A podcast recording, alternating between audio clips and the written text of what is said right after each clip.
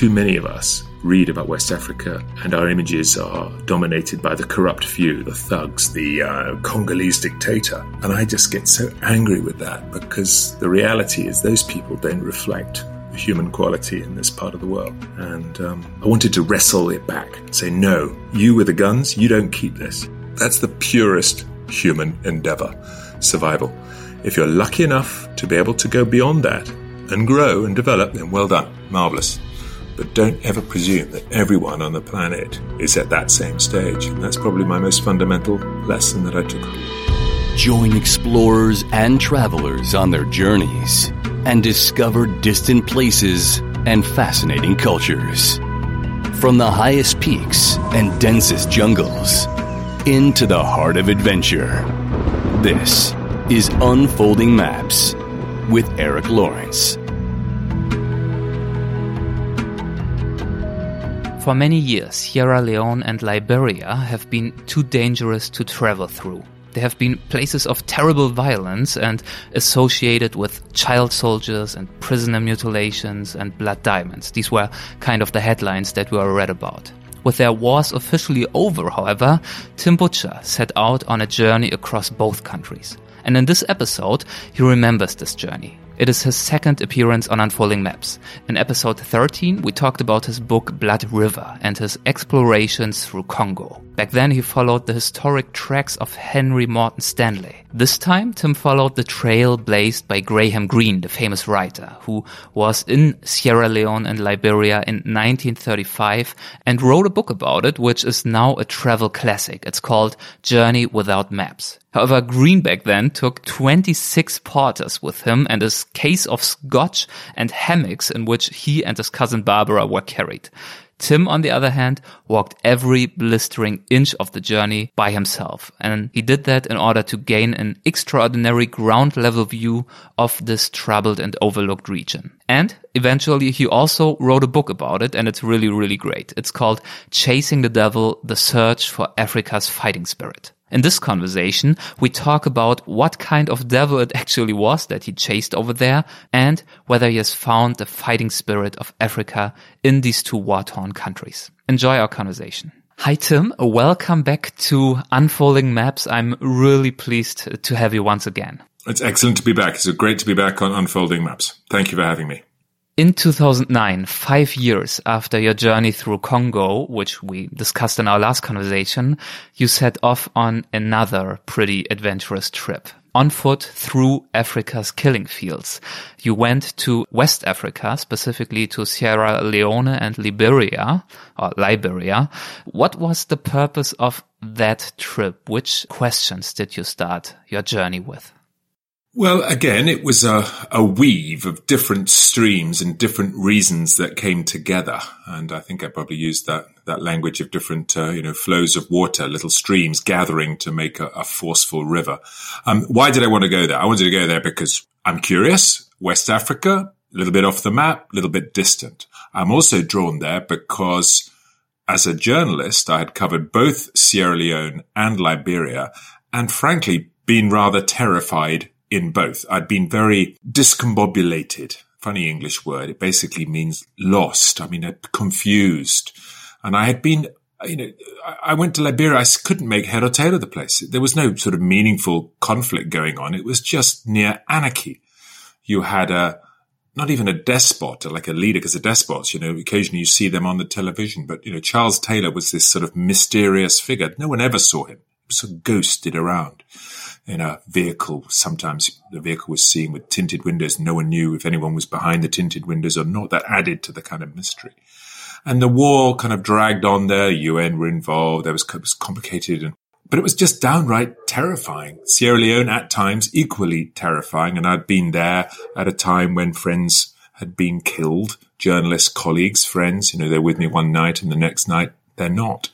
And it makes you ask questions about yourself. What are you doing? Why are you doing it? And I had waited for a peaceful time, time for when Charles Taylor wasn't in power anymore. For example, Charles Taylor had actually taken a death threat out on me. I don't take that too personally. He used to do it to a lot of journalists. So that had added to it. So Taylor had to be out of the equation. I had to wait till 2009 He was Charles Taylor, just for our listeners, he was uh, the president and a former warlord, right? And today he's in prison in, I think, the UK. He is currently in prison in the UK, but interestingly enough, he's got form. He was also jailed in America for fraud and escaped from a prison. I mean, sort of low level financial fraud before he ends up in West Africa. And, you know, he's like a Hollywood villain. I mean, you know, absolute no morality, will take weapons from wherever, has no ideological stand or principles. He's just in it for what he could take. And he raided the country famously on Christmas Eve, 1989, and came from Ivory Coast. And, you know, if you did a standard history, it would kind of lose you on page three, frankly, because it's coup and counter coup and re- rebel. And, but what's so interesting for me is that you have a history there. You have an amazingly rich and complicated history in Liberia of there's that word there. You hear it liberty, right? Liberty. I mean, you know, you're speaking to me from the United States, the land of liberty, the Statue of Liberty. The capital of Liberia is named after a US president, Monroe. Monrovia is the name of the capital. And it was because freed African American slaves were sent back to Africa after the travails and the, the horrors of the 18th century and the 19th century in America. And something went wrong. Something got twisted there because those freed slaves from who'd had an experience in America, in as it were the new world, went back to the old world. And guess what they did? They started to slave, to be the slave sellers, to be the slave profiteers. It's very strange sort of moral twist. And of course, you could perhaps think, well, hold on, they, they've been sent back to a part of Africa which wasn't their original home. They've been dropped there. Yes, but then they found in their hearts the same cruelty that white slavers did elsewhere. And why is this important? Well, in the 1930s, it was very important. The League of Nations, recently founded in 1918, 1919, one of its first ever jobs was to investigate slavery going on in Africa. And uh, I'm I'm always inspired by those who've gone before. And there is one final stream to this story. One of my favorite writers, an English man of letters, perhaps the greatest novelist that Britain produced in the 20th century, Graham Greene, a versatile man who could write non-fiction as well as fiction, who could write poetry as well as film scripts, who could argue a piece in a newspaper, a sort of piece of uh, opinion in a newspaper column, and then illuminate an audience with a microphone. Extraordinary man, Graham Greene. Why does he, why is he important in Liberia? Well, as a young man, he goes there on foot armed with nothing more than whiskey and Epsom salts, and crosses Liberia in 1936. And this is just such a remote place. The book he generates is called Journey Without Maps. And he goes on a walk. He trudges it and, leaves it almost like a, like a trail of biscuit crumbs for those who might come afterwards. Names of villages, descriptions of trails, where the mountains were, what the river crossings were like, that sort of thing. And I was absolutely stimulated. I thought, well, this, this is marvelous because this is fabulous. I could go back and do Greene's journey and compare in the 21st century what had become of a land captured in his book in the 1930s, which has all of this history from the 19th century, the 1800s of freed slaves. And I could deal with this wound. I could lance my boil of this terrifying land from, from from uh, when I was a war correspondent. So as ever, uh, as so often in life, it's never one individual thing. It's a combination of factors. That's what drew me there. The plan was I'll go to Sierra Leone in West Africa. I would cross Sierra Leone, which is quite straightforward. I would do that in the same way that Greene did. He took a train. There was no train when I went there to gone in the 1970s. I'll take a bus. Odd enough, went along the same train line, the same exact same railway line. You saw the old railway stations and old railway bridges. And I would follow that route get to where he ended his train journey, and then he walked. And I would walk. I would follow those breadcrumbs across the border from Sierra Leone into remote Liberia and then see where the journey took me. And just as a little reference, I did this in 2009. Where this journey goes is exactly where the Ebola outbreak starts in 2014, the world's worst ever Ebola outbreak, the one that you will remember, of course. Ebola is associated with the other place that we've talked about with such passion, the Congo, because that's where Ebola was first identified, but it jumps up 2,000 miles away, right on the corner between Sierra Leone, Liberia, and Guinea, their land borders deep in the African hinterland. So I'm going to be going through an area which is rich in contemporary conflict history, but also rich in that type of history as well. You know, things that were going to uh, soon unravel there. So it was a very exciting trip to to lay out. And I went there with my rucksack and my boots, and uh, I was thrilled. I was going to walk this time. Unlike Congo, I was going to walk it. It's going to be about 600 kilometers, which isn't an enormous distance, let me be honest. But, you know, we're going through a jungle hinterland, which is tough. Um, you know, 85% humidity, 30 degrees plus, and food and clean water uh, were going to be challenges. And for me, that was, it made it a, a wonderful, wonderful journey. This time we will only have time to talk about some instances along this amazing journey, some encounters, and, and not about the whole trip, of course, which listeners can read in your book. You started your journey in Sierra Leone's capital, Freetown, and went on from there. And after quite a while, you crossed the Sewa River, if I pronounce it correctly. It's one of the longest and most important rivers in Sierra Leone. And along its shores and on the sandy river bank, you recognized cavities. And you write that the reason for these cavities uh, was, in large part at least, the explanation for Sierra Leone's troubled modern history. Would you explain that? And how far could you read in these cavities about uh, Sierra Leone's history? Well, I could answer that very elegant question, long question, with two words really, and say blood diamonds.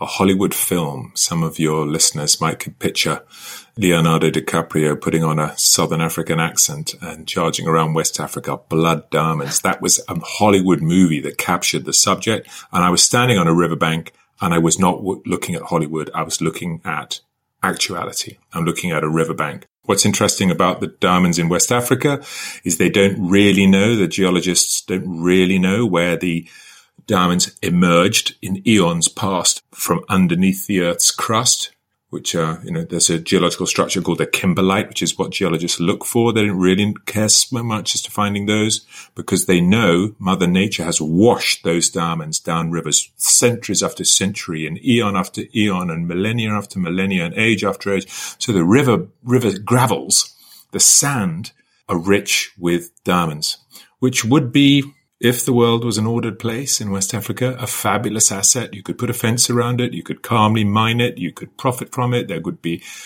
polishing going on in Sierra Leone. There would be trading. There would be cutting of diamonds. There'd be all of the processes of the industrial paradigm. But these things don't apply. And this is why Africa or this part of West Africa and indeed the Congo finds going back to part of our conversation. Why do they defy the process? The developed world's assumptions and presumptions, perhaps about, you know, how economic activity can occur, develop, grow, and then share its benefits with others. Because the diamonds that are scoured out of the gravels of the West African rivers of Sierra Leone, to a lesser extent Liberia, they very rarely profit the locals. They're all smuggled out into the boat. They're smuggled out to Antwerp. They're cut there. The processing, the value is added elsewhere. The traders make up their marks elsewhere. The guys digging till their fingernails bleed in the gravels of these rivers they get the square root of nothing, very little. You know, no job security, no insurance, they're health, they're injured one day, that's it. And you quite rarely, it's cavities, it's, it's scoured holes. It's called artisanal mining, which is a euphemism for the most basic raw form of shifting earth. So I was standing on the river and you saw it. You saw a little bit of where Sierra Leone's history came from.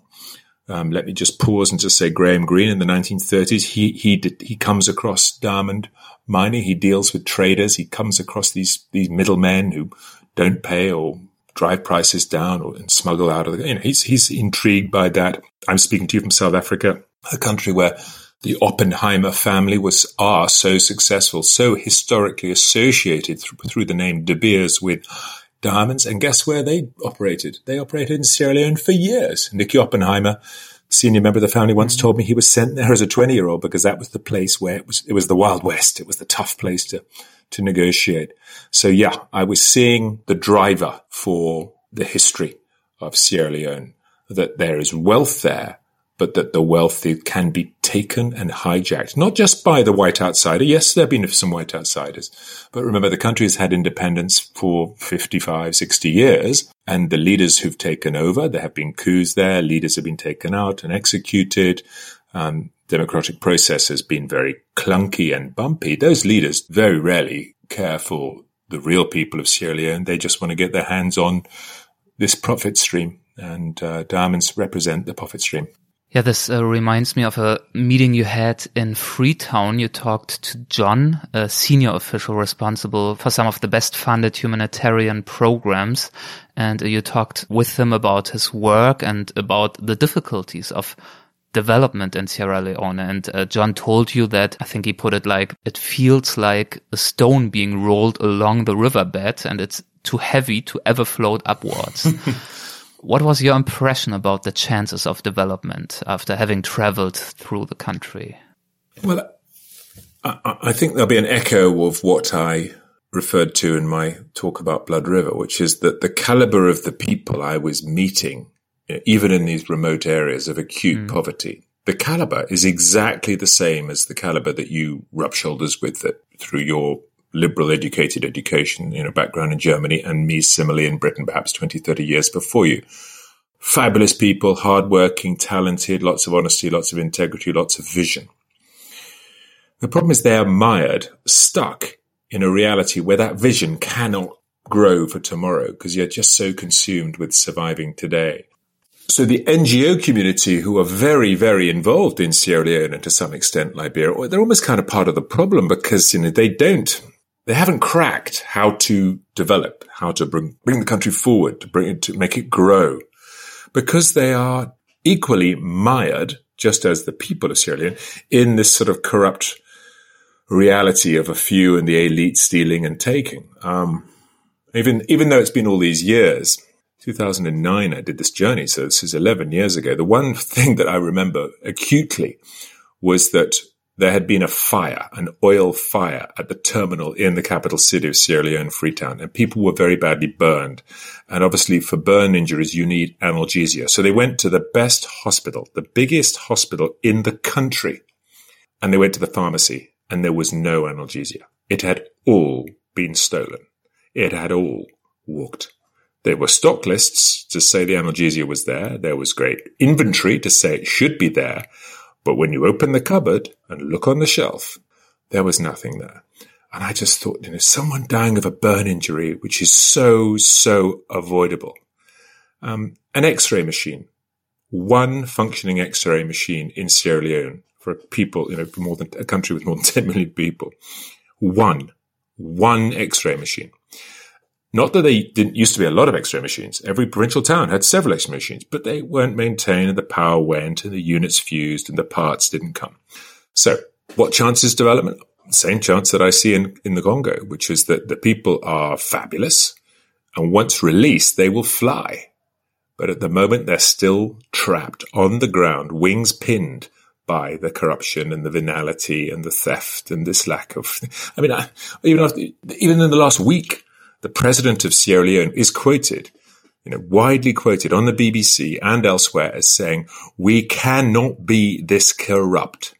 That's his quote. We cannot be this corrupt because if we are, we're doomed. And this is the president of the country, the elected leader saying this publicly. So in a way, that's a step forward because we're recognizing a problem and you know, there's only, you can't solve a problem until you recognize and appreciate it. So the very fact he's using those words is, is, is from my opinion, good. Um, but we are a long way from the people who helped me being able to reach their full potential. In your book, you write, in a country like Sierra Leone, corruption feels like sand in an engine. No individual grain is going to do much harm, but taken together uh, over a long time, the grains grind the engine to a halt. I, so I think that makes the point. I'd forgotten that description of that image, but I, will stand by it. It's a rather good one. if someone else had written it, I'd be pretty impressed. Yeah. It was, um, it does, it just grind because, you know, you know, the little man at the corner, the, no. the customs official who says you can't have your bag back unless you pay me ten, but ten dollars. You know, you just roll your eyes and oh, God, another ten dollars. It's you know the poor guy. He's a customs official. The government's taken his money. He's got to pay himself some way. You know, he is not an evil person.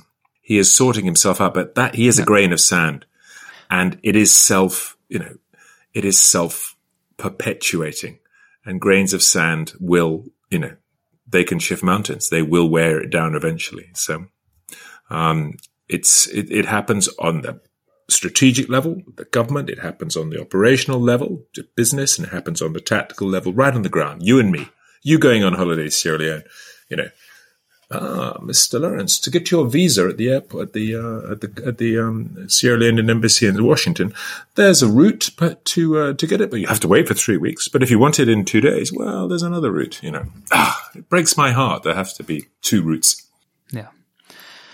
Unlike uh, Sierra Leone, Liberia, the next country you went to, is uh, one of the few countries that has not been colonized. After you have been able to compare both countries in terms of development and the like, uh, is it possible at all to draw conclusions about the long-term effects of colonial times? Well, you, you make the point, and it's an accurate point, that Liberia has never been colonized. Colonized in terms of made a colony of a foreign power who want to, in some way, impose their structure or their rules. What it has is a slightly different, but very subtly important experience, which is that outsiders have come and controlled Liberia, but they haven't done it in the name of another country. And those outsiders are the ones we referred to in an earlier part of our conversation. The African American freed slaves from North Carolina, South Carolina, Georgia, Virginia, some of the original colonies of the United States, when they became freed men after this painful process of, you know, uh, the American Civil War, and the run up to the American Civil War, and the North being able to um, encourage slaves in the South to travel north to be free, to become freed men, there was a a driver to, to, for them to actually go back to Africa. And that might sound philanthropic. Oh, great, you know, freeing American slaves. Let's go the whole hog and let them go home to Africa. There's also a slightly ugly racist element to that because what that's, what's that is saying to some Americans, white Americans is, oh my God, there are freed African American slaves on the streets. Let's get rid of them. Let's come up with a way to sweep them away put them on a ship, send them somewhere else. And they were not dropped in their homelands. They were not dropped where their people came from. They were not taken back to the mouth of the Congo River or to Angola or to Mozambique or wherever. They were taken to Liberia, this place, this little capsule of land in West Africa, and dumped. And there they became just as haughty and just as superior as white colonials.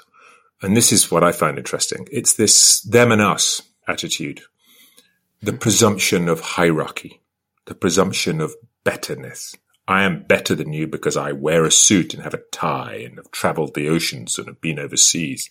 The white man, I've come to Africa. I'm better than you. I have my Bible and my, you know, my reading, writing and arithmetic and my classical education.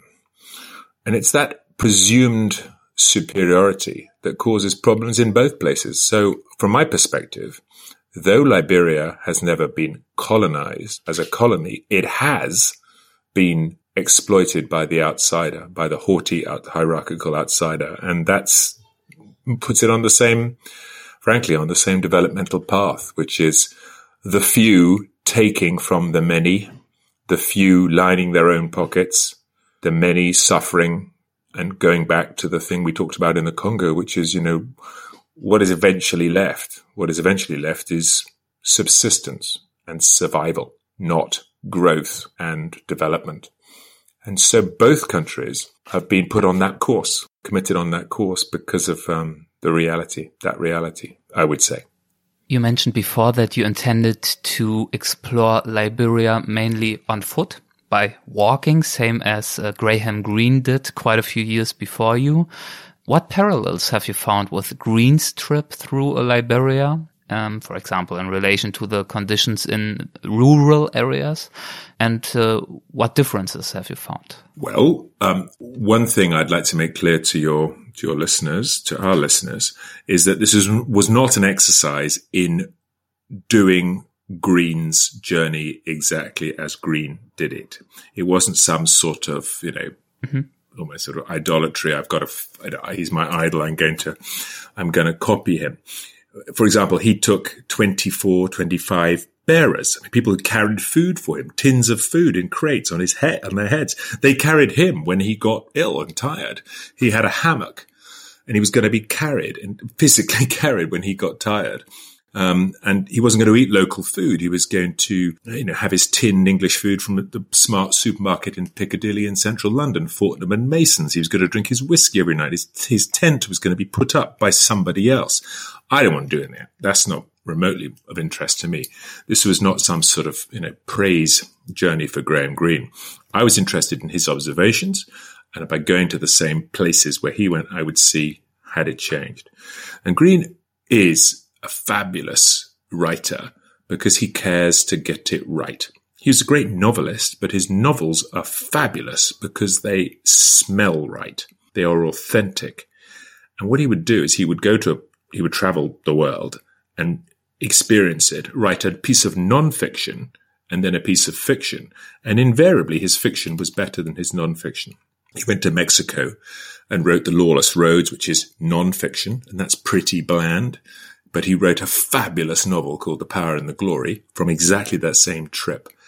But his, the reason that novel works is that it smells right. So his journey as a writer, wide eyed, writing everything down, notes, a few photographs, was to make his, to be, be authentic. And his non-fiction on his journey was good. It's absolutely you know, reliable. Um, there were a couple of things I found that it, a couple of mistakes, little errors he had made because I was able to sort of triangulate other sources. Um, one thing we have to also mention, which we have mentioned, is that he did not travel alone without any other Europeans. He took a European with him, mm-hmm. his cousin, a female cousin called Barbara Greene. And she's very interesting to me because she comes with almost like an eye as the innocent abroad. Greene is a bit more cynical. The man, Graham Greene, is, is wiser man, been to university, you know, fancies himself, man of the world, has already traveled a little bit in Europe. He has in fact been to Berlin where his friend, uh, so wrong, his brother was working as a journalist for the same newspaper I used to work for, the Daily Telegraph. And that brother, Hugh Greene, had already been to Dachau in 1934. So he'd seen what had been created when the National Socialist Party is elected in Germany. And Greene had already touched on that. He'd flown into Berlin when under National um, Socialist Party rules, he'd seen the red banners and he'd seen the kind of mood music. wise man, but the cousin, Barbara, was a lot more of a novice, an ingenue, traveling for the first time. But frankly, her descriptions are very interesting and very revealing because they are the, the observations of someone who is an ingenue, who has not seen these things before. So, what are the major differences or the major similarities? The striking thing for me were the similarities. What Greene was describing in the 1930s was very much what I was seeing. It had been totally unchanged by 75, 74, four, five years of development and change. The rural areas of Liberia. I literally, it's like diving off a diving board. When I left the, the bus, as it were, the, the road with, with internal combustion engines, and I sort of jumped into the forest. It was like diving off a high board. And I, I found myself splashing through exactly the same water that he did. The same topography, the same style of living, the same villages, the huts, how people scrabbled for food in the, the jungle. They would lay out fields, interestingly for me, I didn't know this, of rice, not Asian rice with paddy fields, but an African rice. And Greene described that and how hard it was. I was witnessing it with my own eyes. He also described the, the hazards of sleeping in a in a village hut in Liberia, which are basically that bush rats. These are very substantial animals, very substantial animals, the size of a large rabbit, scurry through these houses in the roofs, in the thatched roofs, in the palm trees, and uh, they um, you have to be slightly wary of this because they carry disease. Lassa fever is endemic in that area, and that's carried by rats and spread in their, and if you'll excuse this, the rather um, rough detail, it's spread in their urine. And as they urinate, they're spreading a pathogen. They're spreading a nasty thing. And Greene was describing it. The first nights I was in a hut, there are these rats the size of rabbits bouncing around. I mean, thumping. It's extraordinary. And the villagers have Lassa fever. Not very surprisingly, in 2009, as they had in the 1930s. Um, I was very interested that the power of the mission stations, the religious Christian groups that had reached out into the bush, Greene made his way from one mission station to another because they were kind of places where you could be sure to get a good night's sleep and to, you know, make some sort of contact. I went to the same, found the same mission, you know, mission stations clinging on. I found that element of faith. But the thing that was most interesting were the observations that Greene made about how society in the forest is glued together. And it was highly sophisticated and highly natural and highly with lots of parallels with Europe. And what I mean is we're talking about an animist society, pre-Christian society who who made sense of their existence by worshipping the spirits of the jungle in exactly the same way that Europeans did, pagan Europeans did before Christianity arrived. And Greene was very attuned to this. And it's very good at observing this. And as I went, I was, I was thinking, you know, I mustn't look for it. You know, I'm not expecting it to be there, but if it is, I must acknowledge it. But it must surely, after 80 years, have, have moved on. But no, I found society glued together by the worship of traditional leaders and traditional experts who could commune with the spirits.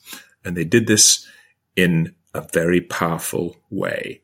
They did this through an individual, or maybe once one or two figures in the village. They were humans, but they would don masks. And once the mask was on and the costume, they stopped being human and they became the point of contact with the spirit world of those who've gone before, your ancestors, and those who might come in the future, those who will guide you and in Liberia, they have a very, very strong word for these figures. They are known in every village as the devil. And of course, in the Christian language, devil is a very dark and sinister thing. And yes, it does can appear dark and sinister.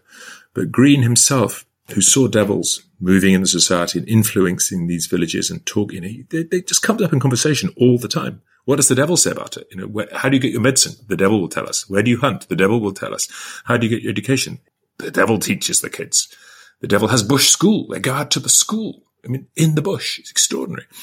And he, Greene, Greene was able to cut through this and say, hold on, the devils aren't, aren't this negative sort of witch doctor thing. They're something much more powerful. They are this sort of unifying force, but they do use that word devil and that name devil. And that makes it very powerful. That's why the book I, I wrote is called Chasing the Devil because we have a number of chases going on to explore this type of devilry and also the devil of war, the devil of developmental problems and all of the corruption and the, the negative aspects. But also, you know, there is this other element, which is that society in the rural hinterland of Sierra Leone and Liberia both held together by ancestor worship through a figure in the community known as the devil. And in the 1930s, he was alive and well. And in 2009, very alive and very well. In many places, ancient traditions to some extent are still being practiced, but maybe the meaning and the relevance has uh, changed in the past years and decades. Did you get a feeling for the status and the meaning, for example, specifically the devil dance and the belief surrounding it still has today? In your book, for example, you write about a secret bush societies. And how far is that important in contemporary life for these people? I believe, having spent a few weeks, five weeks, walking through the bush of Liberia, that it is the most important social, societal linkage. It defeats Christian worship, monotheism, it defeats Western education, it defeats economic commerce. It is the thing that matters.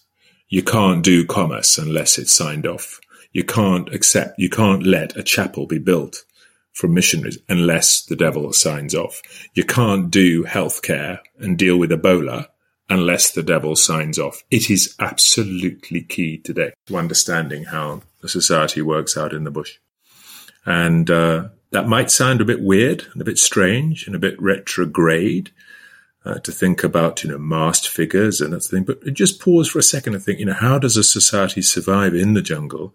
They do need to pass on knowledge about trapping. When do animals trap? What's the season for this animal? What's the, if I do get sick, what leaves do I eat? What muti is there? What, ma- what, what medicine might there be?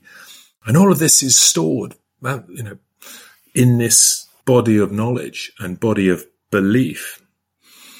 And I find it I found it, I was convinced it was extraordinarily powerful. And, you know, FGM, female genital mutilation, a subject that comes up in the Western world when occasionally we have experience of, of, of it might be happening within a within a, a, refugee community that has arrived in Berlin or London, say. Uh, that is absolutely common in the female version of the, the devil schools. And it's absolutely, you know, I met some extraordinarily sophisticated, advanced, developed, you know, university educated women in Sierra Leone and Liberia. And when I mentioned this, they just said, well, of course you've got to accept FGM. Of course.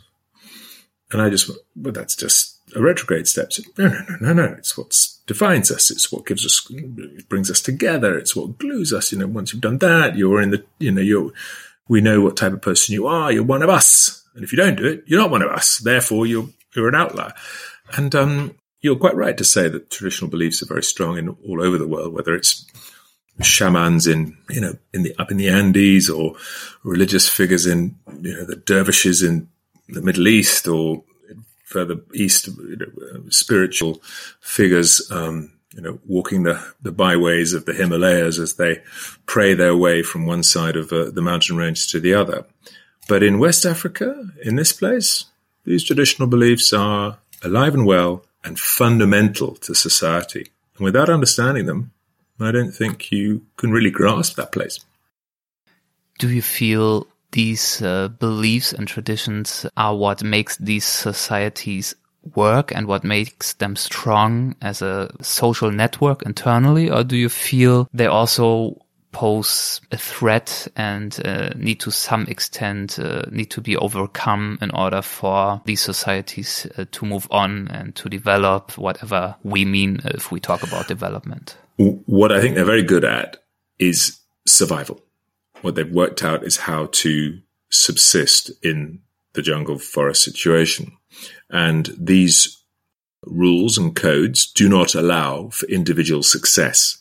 Or you might call it in English the tall poppy syndrome. If the poppy, if a tall poppy rises above the rest of the poppies, you cut the head of that poppy off so that the poppy field remains at the same level. That means the poppies will always be this high. You'll never have a sunflower. You'll never have one reaching for the sky. And I believe that that is explains why development doesn't happen in this part of the world because the tall poppy syndrome is so acute. You must do what we say. You must do what this, you must be God fearing. You must fear the devil. Do what the devil says. If you don't, they're coming for you. And there have been cases of them coming for you. I mean, Charles Taylor employed they're coming for you as a fear tactic when he was running his evil regime. It's very real and very violent. And um, it's designed for subsistence. It's not designed for growth. It's designed for the greatest achievement of humanity in that part of the world, which is just getting on, surviving with Lassa fever and hunger and dirty water and all of the rest of the other things. And it works very well for survival, it just doesn't work very well for growth and the development. And the last part of your question was about development. I think we at the West, we kind of need to somehow just take out of our eye this presumption that everyone wants to develop economically, everyone wants to advance, because it's it's it's not necessarily the case in the rest of the world that in a classic um, Ricardian Keynesian Adam Smith economic development is the paradigm. Because in this part of the world, that's certainly not the paradigm. The paradigm is survival. And how you survive? You respect your ancestors. How do you talk to them? Through the devil. That's how it's done listen to what the devil says, Whew. never have your own opinion, and never grow taller than the rest of the poppies, or else. These places that we uh, talked about and that you visited, they are fascinating. They are rough. They can be dangerous. You have also mentioned that uh, some minutes ago in the beginning of our conversation. And you also mentioned that some of your colleagues were killed in these places. Uh, shortly before you started your journey, you uh, went to visit an ambush site where specifically uh, two of your friends had been killed. Would you mind uh, briefly talking about their story? What what had happened there? As I mentioned, the part of this reason to do this trip was a catharsis, was to deal with the the sense of being overwhelmed. Uh, back uh, working as a reporter, and never was I more overwhelmed than when, in May of 2000, uh, when we were in Sierra Leone, and I was sent with some old colleagues I've known for 10 years in Bosnia and Kosovo, etc. Uh, we all turned up and um, we did what we always do, which is, you know, everyone chats with themselves and where are you going? And go here, there, and everywhere. And uh, two guys I knew very, very well set off, and I didn't know exactly where they were going that morning. I didn't track them. I was doing my own thing. And uh, they went to a place called Rogberi Junction, and they turned right down a little road to a place called Lunsar. It's a tar road. Uh, the driver of their vehicle said, "This is too dangerous. This is just too dangerous." Uh, but they spoke to some locals. The locals said, "We'll take you." So the driver got out. My friend drove the lead car. Second friend drove the, the back car, and a third friend of mine was sitting in the back. He was a photographer.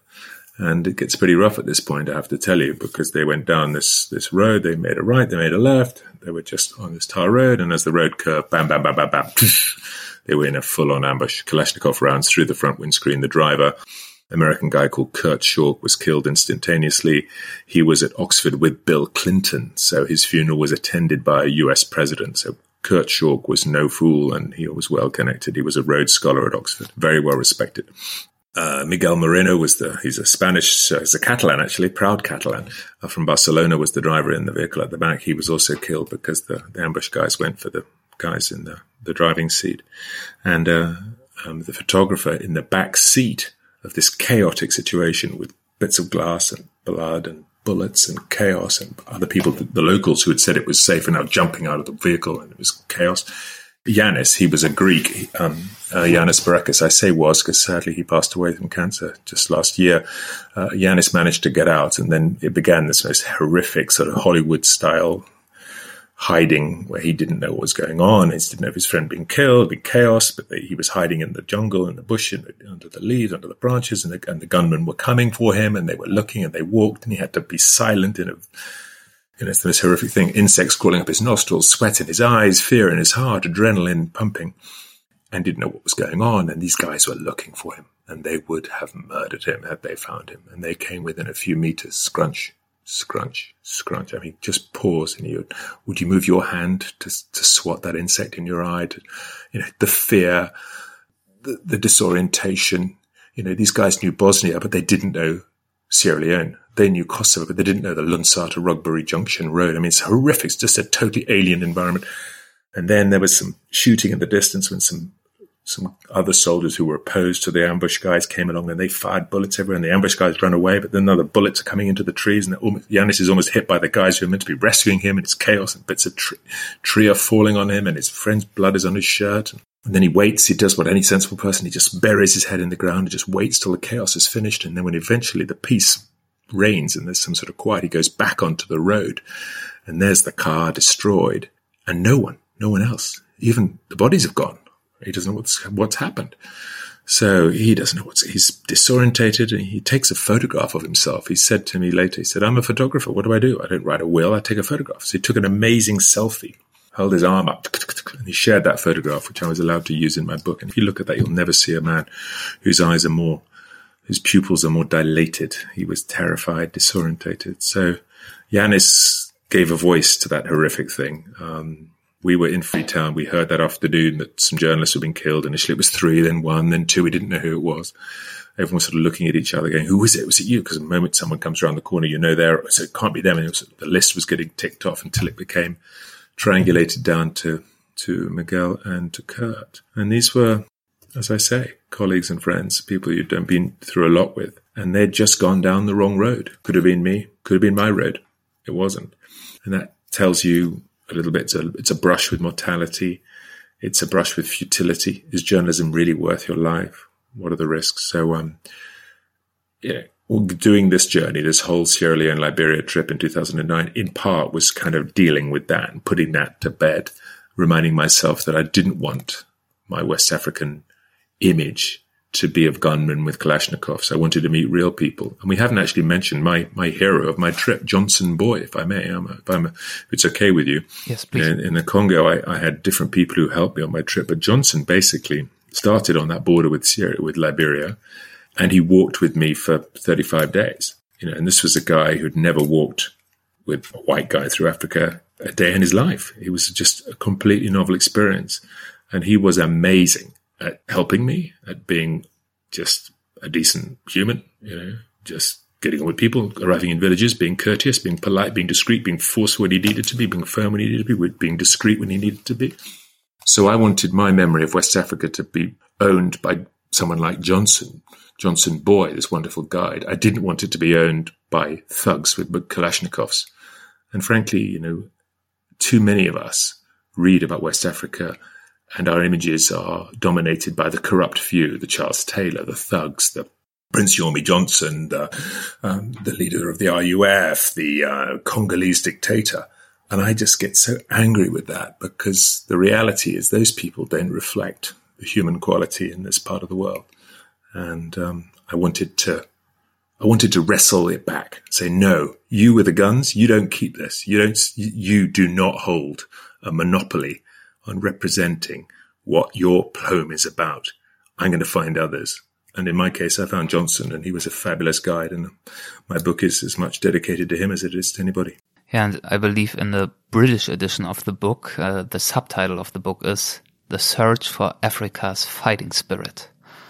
The way you talk about him, I believe, I would like to think that it partly refers indeed to people like him, right? I think you're right. I mean, it's a, it's a little word play, fighting spirit. Yes, there's a war there, but also just the fight, just the pluck, the pluck to, to survive. And yeah. Johnson was fabulous. You know, he had had a bad war, been driven out of his village. He'd seen some people killed in his village. He'd been a refugee. He had come back. He had skills. He had language. He was, he used to guide refugees back to their villages.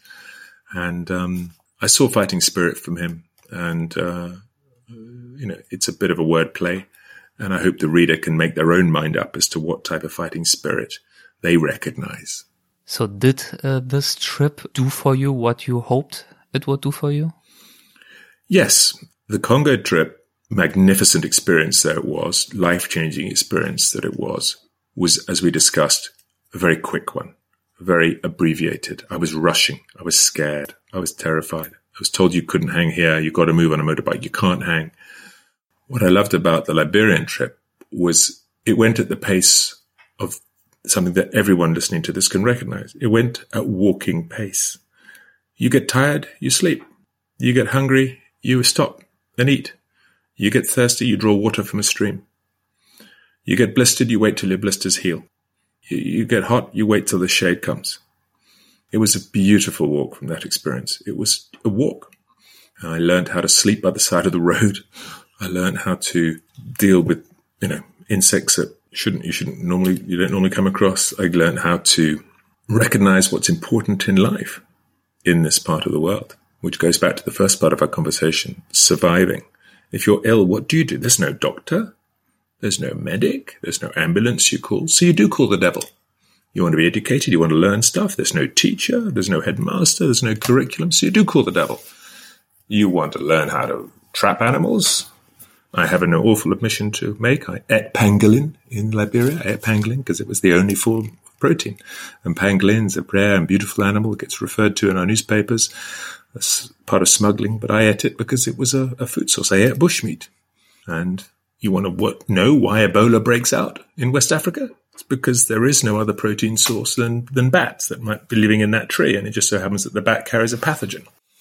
So I got, I got a sense of life. I got a sense of what's important.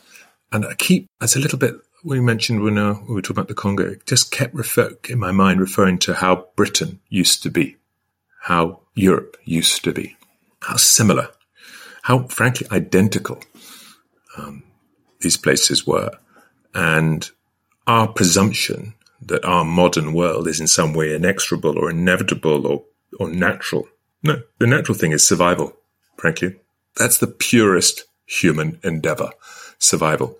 If you're lucky enough to be able to go beyond that and grow and develop, then well done. Marvelous. But don't ever presume that everyone on the planet is at that same stage. And that's probably my most fundamental lesson that I took from the trip. Tim, this uh, was another really, really fascinating conversation for me. And uh, it is indeed also a really fascinating read. Um, Chasing the Devil, that's what the book is called. And I really highly recommend it even after listening to this conversation, because of course the book offers so much more. And I thank you very much for your time once again, Tim. Thank you. I'm delighted. It's always a great pleasure to talk to someone who is so uh, who gets the book so well, and it's delighted. I'm delighted to be able to reach through uh, through you uh, to a wonderful audience who are also engaged and know that travel is, frankly, the most important human learning process in the world. It's only through travel that we do get out of our comfort zone and uh, and learn. And we're all wanderers at heart. You, know, you need to, everyone needs to remember that we are all wanderers at heart. Nice. Thank you. Bye. Even when we're on a budget, we still deserve nice things. Quince is a place to scoop up stunning high end goods for 50 to 80% less than similar brands. They have buttery soft cashmere sweaters starting at $50, luxurious Italian leather bags, and so much more. Plus, Quince only works with factories that use safe, ethical, and responsible manufacturing. Get the high-end goods you'll love without the high price tag with Quince. Go to quince.com slash style for free shipping and 365-day returns.